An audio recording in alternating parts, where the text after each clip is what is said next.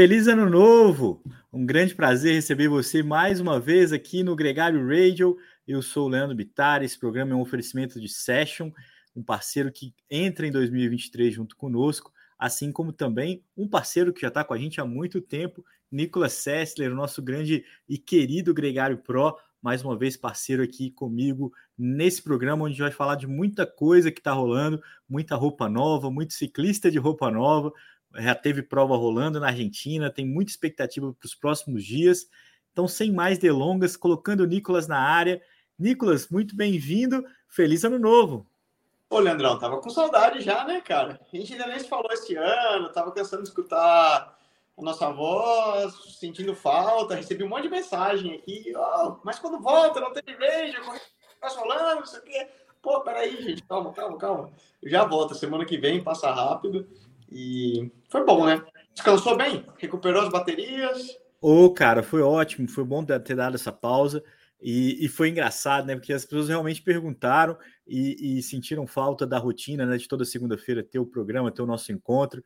É, muita gente já está acostumada a fazer isso, como ouvir a gente, né? É, na rotina pós-pedal. Então, um grande prazer. Agora a gente embala, agora não para de novo, não, Nicolas. Agora, foram duas semanas é, sem programa, a gente publicou uma conversa muito legal sua com o Guilherme Miller falando de ciclocross, que esse é um assunto quente, né?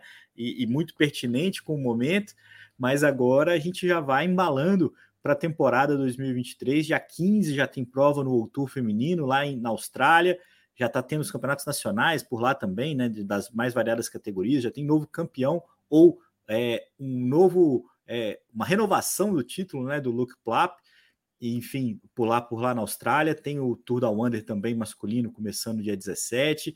Temporada bombando. E você pedalando muito, Nicolas. Ficou muito bonita a camisa da Global Six para essa temporada, hein, cara? Parabéns, vai estar tá aí fineza. Ficou, né, cara? Eu, assim, é meio até pesquisa enviesada aqui, né?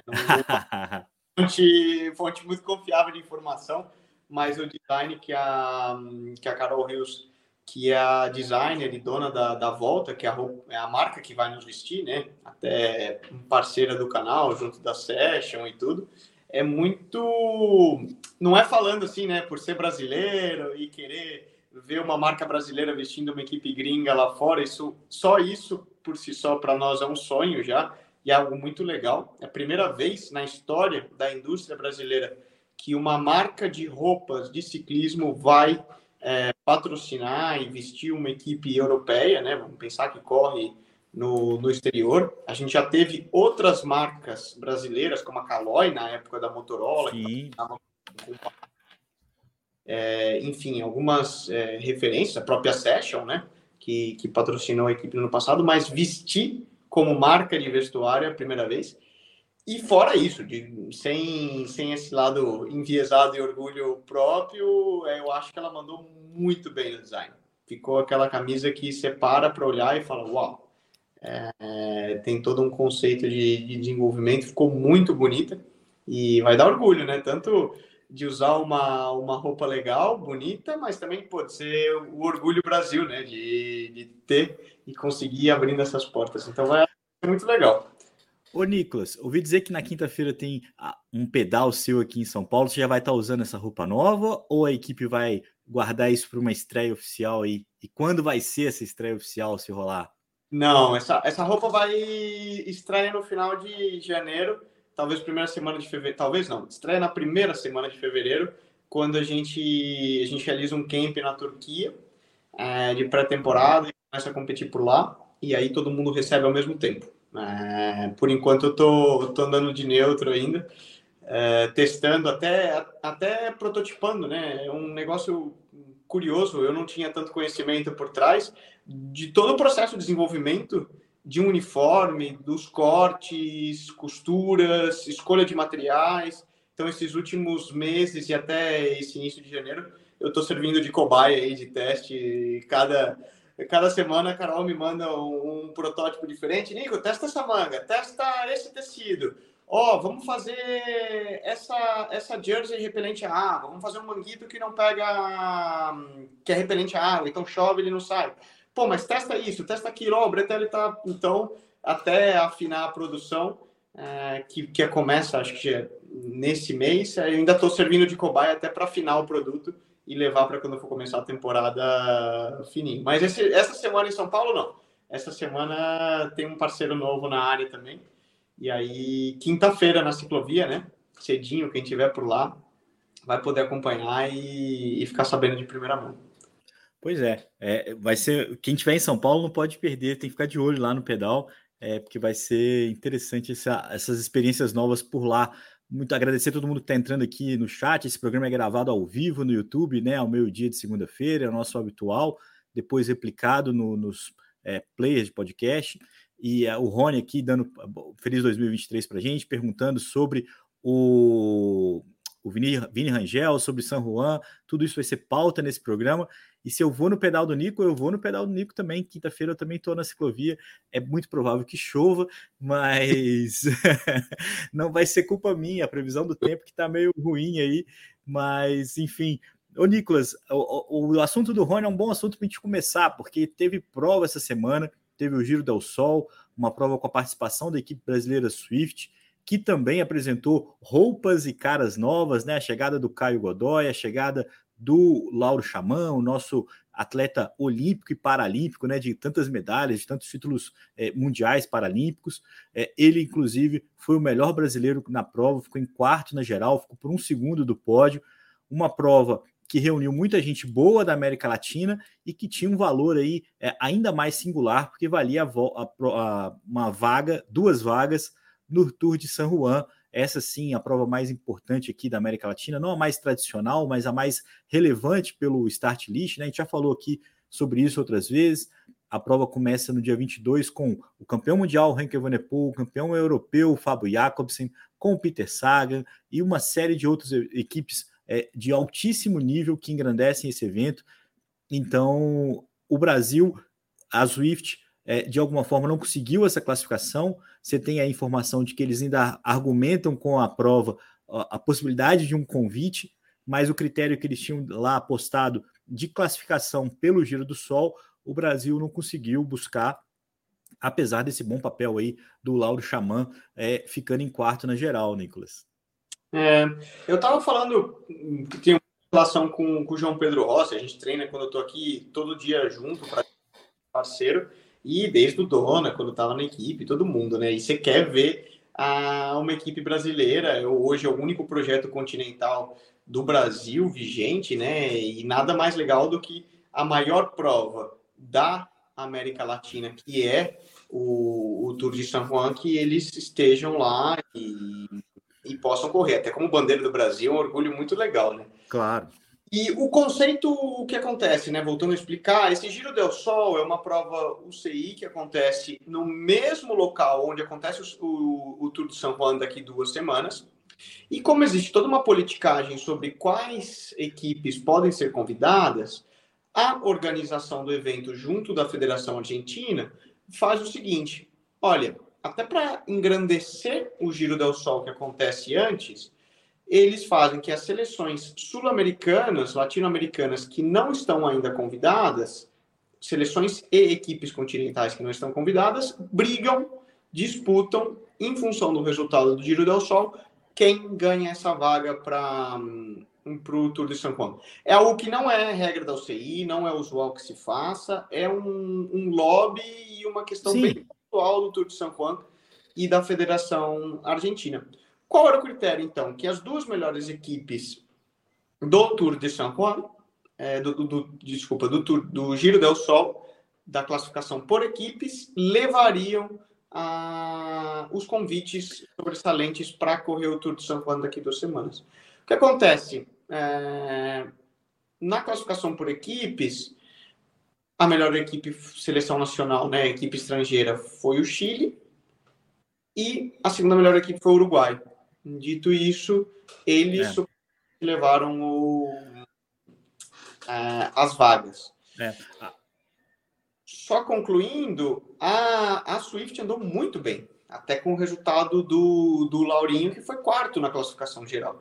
Então, a, a Swift e o Dona Bela, eles estão tentando um, um pleito por uma última vaga sobressalente de falar, olha, mas espera aí, nós pô, tem um cara que foi quarto na classificação geral, também seria meritório ter uma, uma vaga por lá. Então, é um pouco uma briga aí de, de é, Eles não resolveram é, eles tentaram colocar um critério esportivo para amenizar o político, mas o político não acabou. Estão lá tentando essa vaga. É um evento importante para todo mundo, principalmente para as equipes latinas, porque a exposição é grande, o nível de competitividade é legal. Então, para o Brasil seria essencial uma participação no Tour de San Juan, é, como aposta, né? É um investimento altíssimo da equipe, inclusive para alinhar na prova é, o investimento com passaporte biológico e todas essas é, tarifas que são custeadas ao CI, né, para poder correr, mas a Swift apoiou o time, né, os, os investidores da equipe, é, para que eles pudessem participar. Lembrando que nesse critério de classificação por equipes,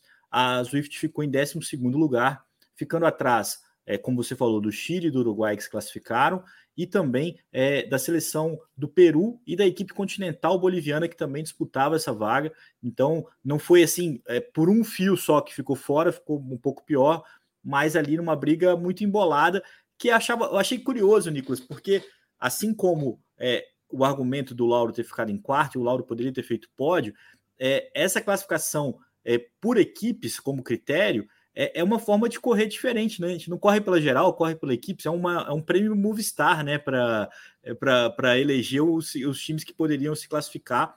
Lembrando que as equipes continentais de San Juan, é, fortíssimas, né? É, também correram a prova já no nível de treinamento, de preparação para a prova é, de San Juan, bastante já apurado e, e, dominaram a prova. Foram aí as principais equipes nas classificações, é, tanto na classificação geral quanto na, com o Maximiliano Navarrete, que foi o cara que ganhou a prova, como também na classificação por equipes. Quem levou foi a tradicional equipe CEP San Juan, pela qual já correu, inclusive, o Magno Prado, que estava na prova representando a equipe do, de Swift. Uma curiosidade é que a equipe chilena, a seleção chilena que classificou, teve como, como principal destaque o Vicente Rojas, que é aquele menininho que ganhou o Letap de Campos é, no final do ano passado, correndo pela equipe da Swift. Ele esse ano vai correr é, numa equipe diletante na Espanha, né? Uma equipe sub-23 e mais pelo Alumínio é, equipe Superfrois. É uma equipe bem tradicional no, no ciclismo espanhol, é, da região da Galícia, muito forte. Muita gente boa já passou por ali e são bem, bem tradicionais. Ele andou muito bem, né? E deu, Sim. deu salto, dá esse salto ao ciclismo europeu amador e com muito potencial. Seguindo, vamos pensar até fazer uma analogia ao Vini, é, seria um caminho similar ao que o, o Vinícius com e... que ele funcione bem no ciclismo amador é, espanhol, o mais normal seria ver ele passando por uma equipe profissional no ano que vem ou no seguinte, 2025. E é legal porque ele é pequenininho, Nicolas, mas parece um escalador mesmo colombiano, assim, bem pequenininho, mas tem um bom sprint, foi assim que ele ganhou no Letap e, e, e foi muito bem também agora no Giro do Sol. A gente fica na torcida pelo garoto. Confirmando então, Nicolas, não sei se você já tem essa info, o Vinícius Rangel estreia a temporada dele em São Juan agora no final de janeiro. Vai ser o representante brasileiro por lá. Isso está fato. Isso é certo. Segundo tá. a última informação que eu falei com o Vini, tá com passagem comprada e tudo. Até que se prove o contrário, né, Nicolas? Ô, ô Nicolas, então a gente tem a expectativa, o início das, das provas do Tour já no, na próxima semana, com o feminino e o masculino na Austrália, como eu falei aqui no começo do programa. É, no dia 22 começa o Tour de San Juan, que tem, talvez tenha uma transmissão melhor, né? Sempre uma transmissão um pouco deficitária para a gente que está tanto na fissura assim, mas a, a tendência é que melhore um pouco para a gente poder acompanhar mais detalhes dessa prova com ótimo nível. Mas enquanto isso, tá bombando as provas do ciclocross, né? Tem até, tem, tinha até que ter convidado o Álvaro para participar do radio hoje, porque ele está completamente imerso nessas transmissões, tem feito os vídeos no nosso Instagram, tem acompanhado com, com atenção essa temporada onde o Walt Van Aert e o Mathieu Van Der Poel voltaram a se encarar aí com um ligeiro favoritismo, um domínio do Van Aert, Nicolas. Você tem acompanhado também? O que, que você tem achado? Uh, quase que diário aqui. Era minha, minha rotina nessas últimas três semanas era acordar, comer, pedalar, comer, dormir assistir o ciclocross de tarde, comer de novo dormir de novo. E basicamente se limitou a isso.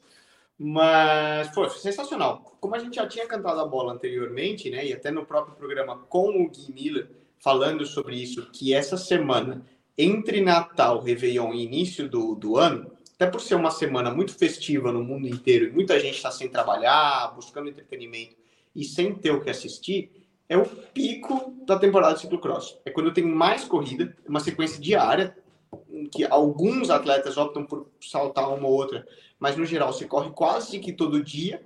Todas as provas que são, vamos pensar, as principais provas da temporada, porque é quando tá todo mundo de férias lá, sem tem muito o que fazer no inverno frio e tá afim de assistir e liga a TV, assiste, vai nos eventos. Então é um bloco muito legal aí, esses, é, vamos pensar aí, 10, 12 dias, né, que tá terminando agora nessa, nessa semana. E foi um show atrás do outro, cara. Não dá nem para citar todas, né? Porque a gente teve aí disputa quando tava também o Pitcock com o Vanderpool, com o Van Aert, e algumas o Vanderpool levou melhor. O Van Aert vamos pensar no bloco geral, foi o que melhor andou nesse bloco.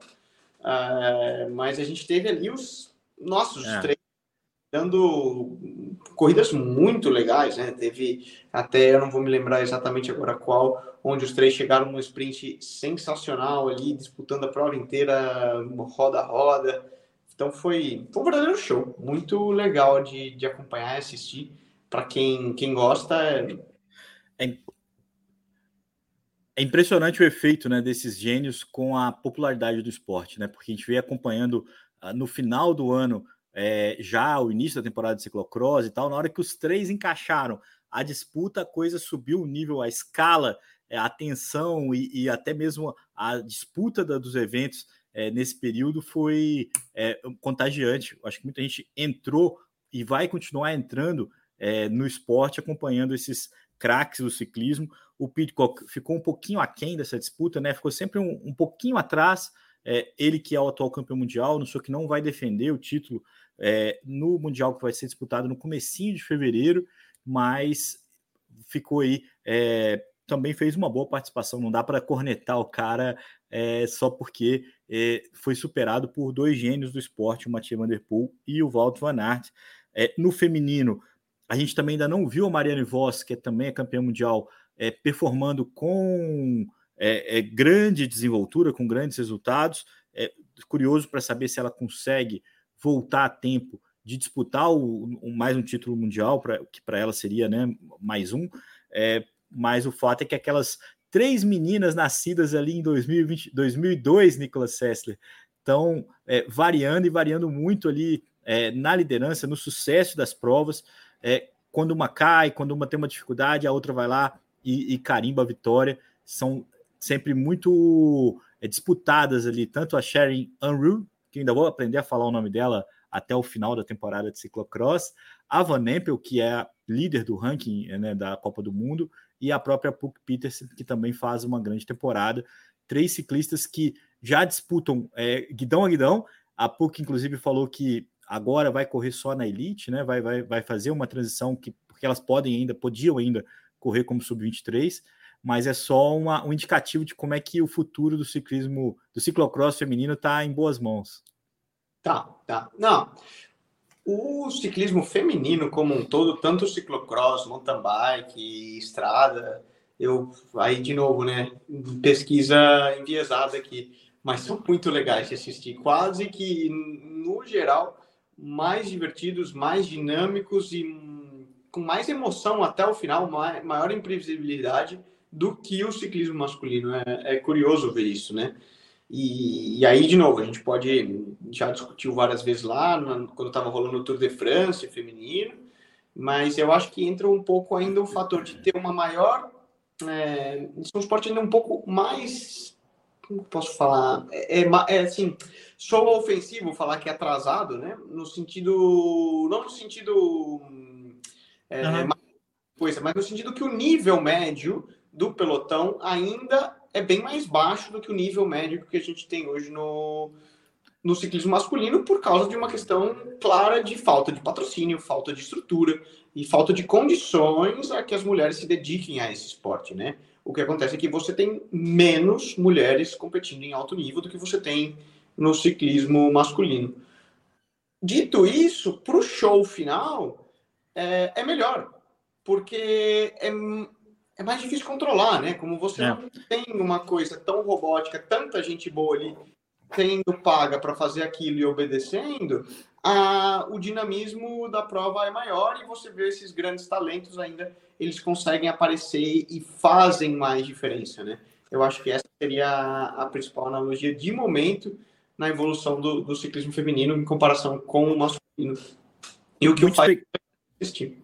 Muita expectativa por, pelas equipes que estão se desenvolvendo, né? Como você eu acho que você eu concordo com você e eu acho que isso quer dizer mais assim, o gap entre os grandes nomes é, e os gregários, os intermediários no ciclismo masculino, já é mais achatado do que do feminino, né? Então as, as equipes têm menos balas, então elas conseguem controlar menos a prova, é, como o time o pelotão masculino consegue muitas vezes. Mas isso é uma, uma variação, até porque a Van Vluten, por exemplo, tem conseguido uma autoridade muito grande, é uma, uma certa obviedade aí no resultado, muitas vezes, porque ela é a ciclista ser marcada e quem consegue, algumas poucas, como a Lotte Kopeck e a Marta Cavalli, conseguiram ficar na roda delas a tempo de conseguir buscar um resultado, senão não consegue mais. Mas essa temporada de 2023 traz uma grande expectativa assim no ciclismo feminino. Eu estou curioso para ver Nicolas Sessler. E, e, uma coisa que a gente é, não falou aqui no ano passado, mudando um pouquinho de assunto, mas sem perder totalmente o tema, é, é Tour de France. Primeiro, a confirmação das equipes convidadas. A coisa ficou muito mais fácil depois da falência da equipe BB Hotels, como a gente falou aqui. É, Total Energies e Lotto Destiny, que é a antiga Lotto Soldal, é, são equipes que garantiram vagas no Tour de France por critério técnico, pelo desempenho no ano passado. E a UNOX e a Israel são as equipes convidadas para o Tour de France 2023, que começa no País Basco, uma prova que promete muito, principalmente desse começo. É, País Basco é um país de grande tradição, então espera-se muita gente na rua, muita gente acompanhando a prova. É, são etapas é, empolgantes que prometem também uma boa disputa. E, e, muita gente já fazendo as contas de como é que é, vai, quais são as cartas que podem jogar nessa disputa. Na, no ano seguinte, 2024, ano olímpico, Paris vai receber as Olimpíadas. Eu acho que isso vai ser uma coisa muito preciosa de acompanhar também o Tour de France anunciou um roteiro diferente pela primeira vez. Não começa, é, ou melhor, pela primeira vez não termina em Paris, não vai terminar na Champs-Élysées. Antes terminava no Parque de Prince, né, que era o estádio, é, no velódromo que tinha no estádio. Depois foi para Champs-Élysées, na Avenida. Agora vai terminar em Nice e mais legal do que isso, vai começar na Itália. Uma expectativa enorme do que vai acontecer nesse evento também, ali na região de Florença. Vai é uma região de inúmeras histórias do ciclismo, de ciclistas históricos, então vai ter muita conexão e, e esse encontro, né, Nicolas, do, da Itália e da França, é, do Giro e do Tour, tudo inúmeras piadas, inúmeras brincadeiras sobre isso, mas vai vai juntar ali boa parte dos é, do melhor dos mundos, né, Nicolas? A camisa amarela em solo italiano. É, e muito em função da, da Olimpíada, né? Tem é. dança é, como as Olimpíadas vão estar rolando em Paris, ficaria muito difícil de ter dois eventos de tamanha magnitude rolando ao mesmo tempo numa, numa cidade. Mas isso a gente está falando de 2024, até lá tem muita água para para passar embaixo da ponte. Só comentar, o, a equipe UNOX é um nome bem desconhecido, acredito principalmente para a galera que está aqui escutando. É uma equipe norueguesa que vem crescendo há alguns anos e passando por todo o processo. Ela era continental, subiu a Pro Continental e agora chega no Tour de France. De dois, três anos para cá, eles sempre têm colocado é, atletas muito bons. Qualquer prova que eles entram para fazer, eles são um destaque, estão disputando a vitória, estão batendo guidão com, com os melhores e, e colocando. Eles têm um projeto tanto feminino como de desenvolvimento de atletas é, alguns anos atrás, devem lembrar que a gente comentou do Tour de l'Avenir, dois irmãos noruegueses disputando pela a vitória, também vem para o projeto. E, e só dar uma. Acho sempre legal também comentar um pouco para o lado business, né, do que existe por trás do, do ciclismo. O simples fato de que a equipe tem um convite, o Noex é uma empresa petroleira, é, petrolífera do norueguesa, O Noruega vive muito do petróleo, faz muito dinheiro com isso. Uh, assim, vamos pensar em uma analogia, se fosse uma Petrobras, uma equipe Petrobras. Uh, e o simples fato de que eles vão correr o Tour de France, eles fizeram uma abertura, uma carta aberta, pedindo, uh, abrindo a possibilidade de um co-sponsor, né, de um segundo patrocinador para a equipe, colocando valores aí de 5, 5 entre 5 a 10 milhões é, de euros que eles buscavam levantar. E diretamente, é, tendo agora o convite é, e essa carta, eles tiveram aí, foi anunciado né, que eles tiveram uma lista de, de empresas interessadas em colocar e patrocinar a equipe muito grande aos próximos três anos. Então, só mostrar o quanto um simples convite, o poder que a organização do Tour de France tem de gerar dinheiro para qualquer parte ah. envolvida. Ah. É, o simples fato de que a equipe agora tenha o uh, convite garantido de que ele vai correr o Tour, que ela vai correr o Tour de France é, nesse ano de 2023 faz com que ela possa levantar aí praticamente 10 milhões de euros por ano é, só somente por essa carta que o diretor da, da ESO podia enviar para outra pessoa. Né? Então é... é... Essa era a grande briga, né?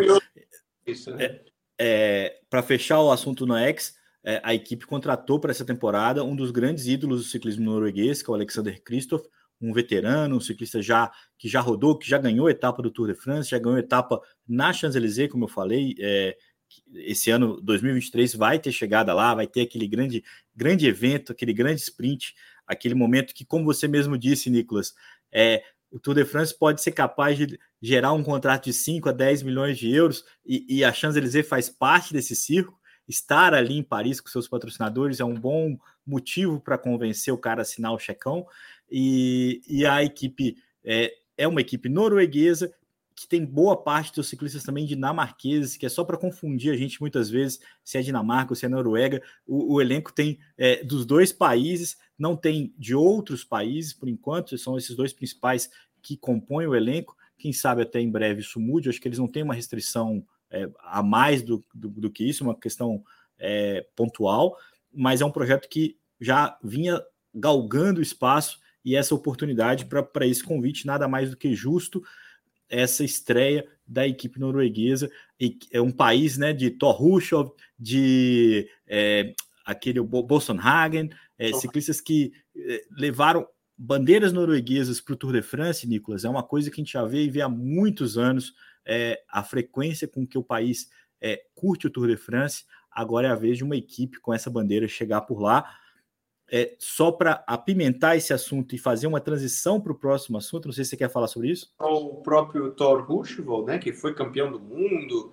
correu Sim. pela Cervelo Testin na época, quem não acompanha algum, um pouco mais de tempo, ele está por trás do projeto, junto, ajudando na construção e consolidação do, do projeto, o que mostra que é muito legal. É um povo com uma cultura de esporte muito enraizada, né? Eles têm os maiores Sim. É, o esqui, né?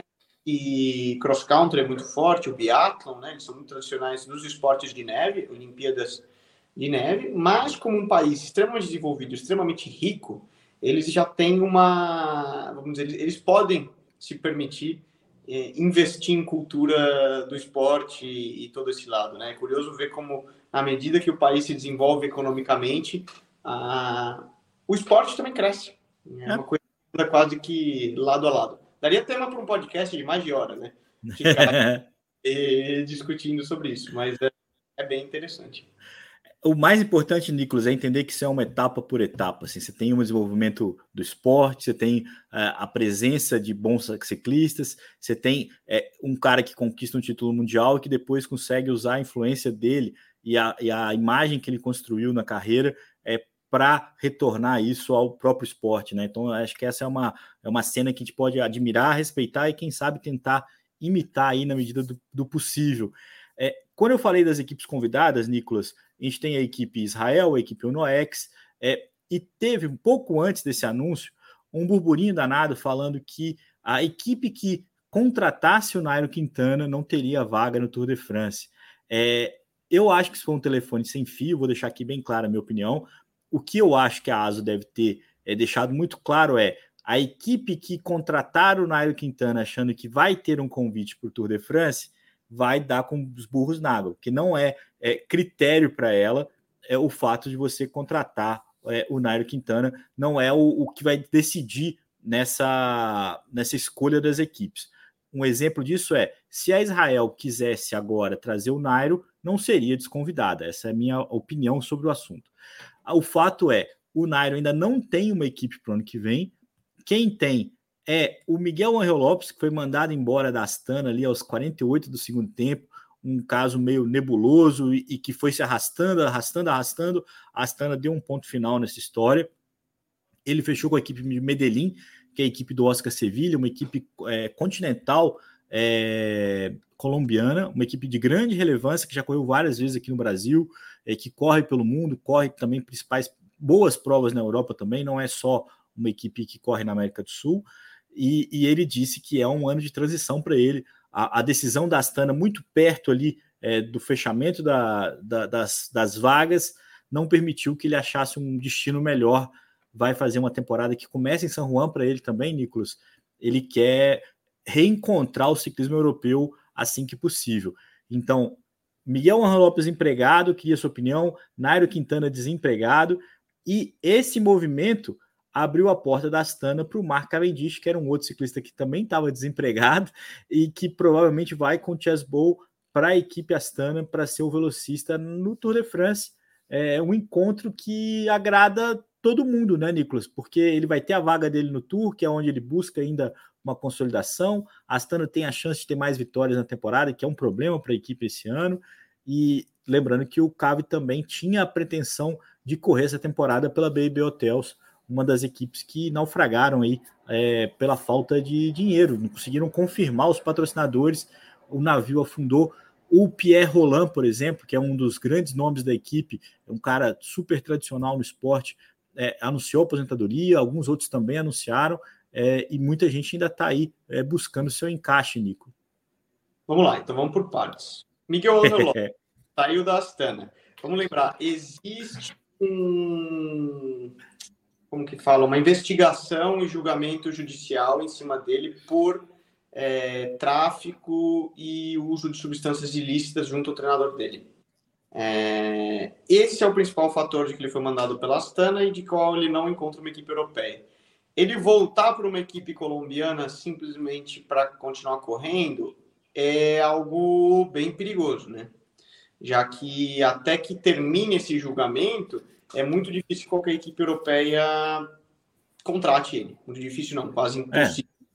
É. É, porque o cara está sob julgamento de tráfico de drogas e uso de substâncias ilícitas. Isso é gravíssimo. Então acho até legal para pontuar, fazendo uma analogia até, né, com o ciclismo brasileiro que tem esse problema recorrente sempre, é, tá aí, ó. O preço é, você tem um cara que é capaz de ganhar um Tour de France, mas ninguém quer contratar o cara pelo simples medo do que o cara tá fazendo.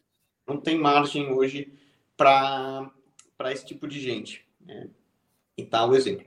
Nairo passa por um processo um pouco diferente na medida que de certa forma, ele paga o pato por também ter sido. É, é, teve o um problema com o Tramadol, que a gente já discutiu mil vezes lá no Tour de France. Ele pagou a punição que foi a desqualificação dele do Tour, ficou sem contrato e também tem aí uma questão um pouco política de onde ele poderia, poderia ir em função da imagem dele.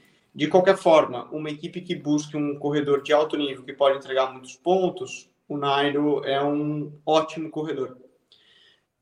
Finalmente, sobre o Cavendish, é, o Kev é o ponto aí, né, dos, o mais fácil dos três. É, o que, honestamente, eu não enxergo porque ele não foi contratado por nenhuma equipe, porque politicamente ele não tem nenhum problema com doping, ele vem de um país com muita tradição no ciclismo, ele entrega muita mídia, muita imagem à equipe, imagem positiva. Uh, eu acho que é uma questão aí, talvez, do quanto ele esteja pedindo para correr e uma série de outras políticas. Dito isso, só tem uma coisa, Leandrão.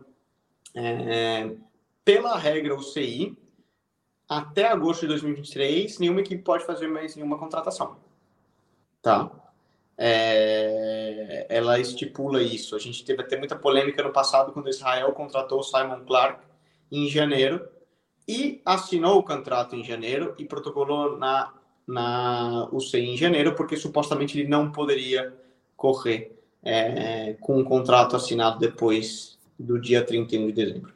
O que se faz num caso desses, uma jogada né, de ser espertinho, assina o contrato 31 de dezembro e diz, ó, oh, porque estávamos em recesso, tal, só não foi anunciado, estavam terminando de decidir algumas coisas pessoais, e aí se é protocolo o, contrato para ver se cola, o CI lá faz um olho, uma vista grossa e beleza. Segue o jogo. Dito isso, é... o único ponto é que é difícil, né? É, cada, agora, cada dia que passa, fica mais caro e fica mais complicado de que alguma equipe traga o, o Cavendish. Esse, esse é o fato, e o mesmo vale para o Quintana, né? É. é uma coisa... Lembra... as próximas semanas. Eu realmente não tenho uma opinião formada, não sei o que vai acontecer. É, e qual equipe vai querer peitar, porque é uma questão, é um investimento financeiro considerável, né? É, peitar é uma coisa que a Astana peita, não é uma equipe que tem muitos problemas de ser antipática, né? Então vamos ver como funciona. Lembrando que o Cavendish não foi anunciado oficialmente pela Astana, não tem um contrato divulgado, mas tipo, já foi visto treinando com a bike, tem uma expectativa muito grande de que ele vá para lá. A gente está falando aqui de uma possibilidade muito real e tratada como é, iminente, mas não é ainda oficial enquanto o Nairo ainda está alguns passos atrás, porque não tem nada, nada certo em relação a ele. É, uma última observação sobre isso, Nicolas, é que a Arkea chega ao Tour sem nenhum ciclista é, realmente é, de um nível Tour de destaque. Tem bons nomes, mas nada aí que, que impressione muito, é, ao contrário de algumas equipes até da própria Israel, que foi rebaixada com um elenco ou com alguns ciclistas é, com um nível muito superior aos ciclistas da equipe francesa. Antes de terminar, Nicolas, eu queria só é, fazer uma pergunta para você sobre as novas roupas do pelotão. A gente começou falando sobre a roupa da Global Six, que ficou realmente muito bonita, mas quais são as outras aí que te encantaram? Eu acho que a da F Education ficou muito interessante, aquele já mantendo o tradicional rosa. É, o que é mais curioso é uma meia de cada cor, Nicolas Sessler. Você tem que saber qual que é do pé direito e qual que é do pé esquerdo. É, vai complicar, né? Os caras da fizeram essa jogada, cada corredor tinha um número, né? Para eles brincarem com o número das meias e depois virou um baralho de gato que nunca deu muito certo, não. Cara, eu não sei se eu termino de gostar, não, do, do uniforme da, da IF desse ano. Do ano passado eu achava bem legal, achei que ficou bonito, era um, um rosa que destacava quando você via ao vivo mas esse esse rosinha puxa meio para um, um quase que um assim, né, quase branco e tal. Não sei, não sei. É... eu pessoalmente, assim, se eu tenho que escolher para mim o uniforme mais bonito do, do pelote, eu gosto do uniforme da Trek, feminino. Sim. Para mim, é. no, no pelotão assim de da maneira que fica de classe, tudo. Você tem outros muito legais, né? A Ineos eu acho que não ficou tão legal esse ano, perdeu um pouco a essência. Quando era ali Sky, para mim era, era dos melhores, realmente. Quick Step parece uma página amarela, é, é, não dá para ver nada. Jumbo também, a Beliona não, não, não chega muito. O Movistar tá bem classudo, né? Eles deram uma mudada, mudaram até o fornecedor. O Você falou? Legal, eles agora entrando com a Govic é, eu achei que ficou mais legal, com, falando do uniforme do Vini, jogando o Bretelli um pouco mais escuro do que era, e a camisa mantendo em branco, tá, tá bonita. E mesmo a, o uniforme da equipe num todo. O, falando dos uniformes, bom, e aí talvez falando do uniforme mais legal de todos, a gente falou da, mas ainda vai ser anunciado para 2023. A gente falou do, eu falei do track feminino, mas também tem a, a Canyons Run, que corre com o uniforme também desenhado pela, pela Rafa, parece toda uma galáxia. Aquele uniforme realmente eu acho sensacional. Só que eles ainda não anunciaram o uniforme 2023 da equipe, da, da equipe feminina. É, vamos ver, tem sempre uma expectativa. Eu, a minha opinião final de, de roupa de ciclismo é no pelotão, cara. Para mim, na hora que você consegue é, resolver, falar assim, puta, tá bonito.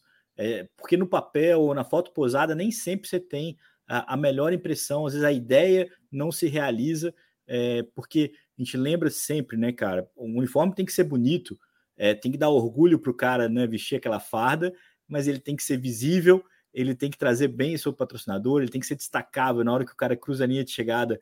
É, os, os patrocinadores têm que estar ali muito claros. E eu acho que eu concordo com você. A Trek consegue equilibrar muito bem isso, até porque é uma marca é, curta, né? O nome é curto, você consegue colocar uma letra garrafal ali bem grande, bem nítida, e, e eles conseguem detalhes, tanto no azul quanto no vermelho, né? Que, que ele diferencia. Tem o patrocinador da, da Segafredo que tem o detalhezinho no vermelho. É, é muito bonito. E, e ficou realmente, concordo contigo. Vamos aguardar aí. Semana que vem a gente vai ver os caras já no pelote para poder dar um pitaco maior, inclusive. É, né? Outro, sim, até eu fazendo um, um, repassando, bora, eu não, não sei, não ficou, não ficou lindo. É. É, qual outro? Israel, achei que ficou bem. Hum, próprio o Jacob, né? Que é, agora que era antiga um, Green Edge é, Bike Exchange, é, ficou num azulzinho meio Gerolsteiner parecido do ano passado, que também não, não destaca muito. Eu, eu daria o pódio aí, se você quer saber realmente. Uh, Trek, Movistar, ficou muito bonito e hum, vamos ver. Talvez algumas equipes que tenham pronunciado DSM é legal, costuma, é. Ser, costuma ser bonito, mas ainda não, não não saiu o DSM, né? Não saiu, eu acho que não. O, a Grupama conseguiu uma, uma, camisa bem bonita. Essa nova, esse novo azul da, da bandeira da França que, que, foi, que a gente viu no futebol, é, eles também trouxeram para a blusa. É, eles, eles variavam né, do, do branco para o azul né, de, de, em anos diferentes. O Murilo chegou a correr já de azul quando correu para a FDG, mas o azul agora é um azul mais escuro, é, assim como a bandeira francesa também ajustou. É, eu também gostei dessa camisa da Grupama, mas concordo contigo, nada assim muito é, encantador. A camisa da Intermarché ainda não está pronta, né? Você viu que faltou terminar de pintar aqui na parte da barriga ali, faltou tinta, mas enfim, vamos ver no pelote, Nicolas. Vamos ver no pelote. Semana que vem tem prova e semana que vem também tem Gregário Radio para a gente falar um pouco mais sobre já o que está rolando. Semana que vem a gente tem resultado de prova de estrada aqui também. Já estou ansioso, Nicolas Sessler, para essa temporada que, que promete promete muito. Vai, vai ser muito legal. Já começa, né? Tem Tour Down Under, Austrália. As meninas começam correndo antes, depois entra o masculino. Teve já campeonato nacional, como você falou, né? Da, da vitória do Luke Plap. E começou. Agora não para mais. Até outubro, vamos. Tem corrida sempre e a lenha vai, vai rolar. Muito bem, reforçando aqui o convite então para pedalar com o Nicolas na quinta-feira na ciclovia, que também é nossa parceira aqui na Gregário. É, mais detalhes é, no momento apropriado, mas quem for treinar na quinta vai, vai ver o nosso garoto prodígio por lá. Um grande abraço a todo mundo. A gente se encontra na próxima segunda-feira no Gregário Radio. Até lá, tem muito programa novo, inclusive amanhã um episódio muito especial nessa terça-feira com um dos ícones da, é, do treinamento esportivo, do treinamento em ciclismo, o Samuel Marcora, é, um grande craque que bateu um papo com o Nicolas Sessler e um convidado especial, o Ronaldo Martinelli, no Gregário Tech. Um grande abraço para todo mundo e até semana que vem. Valeu!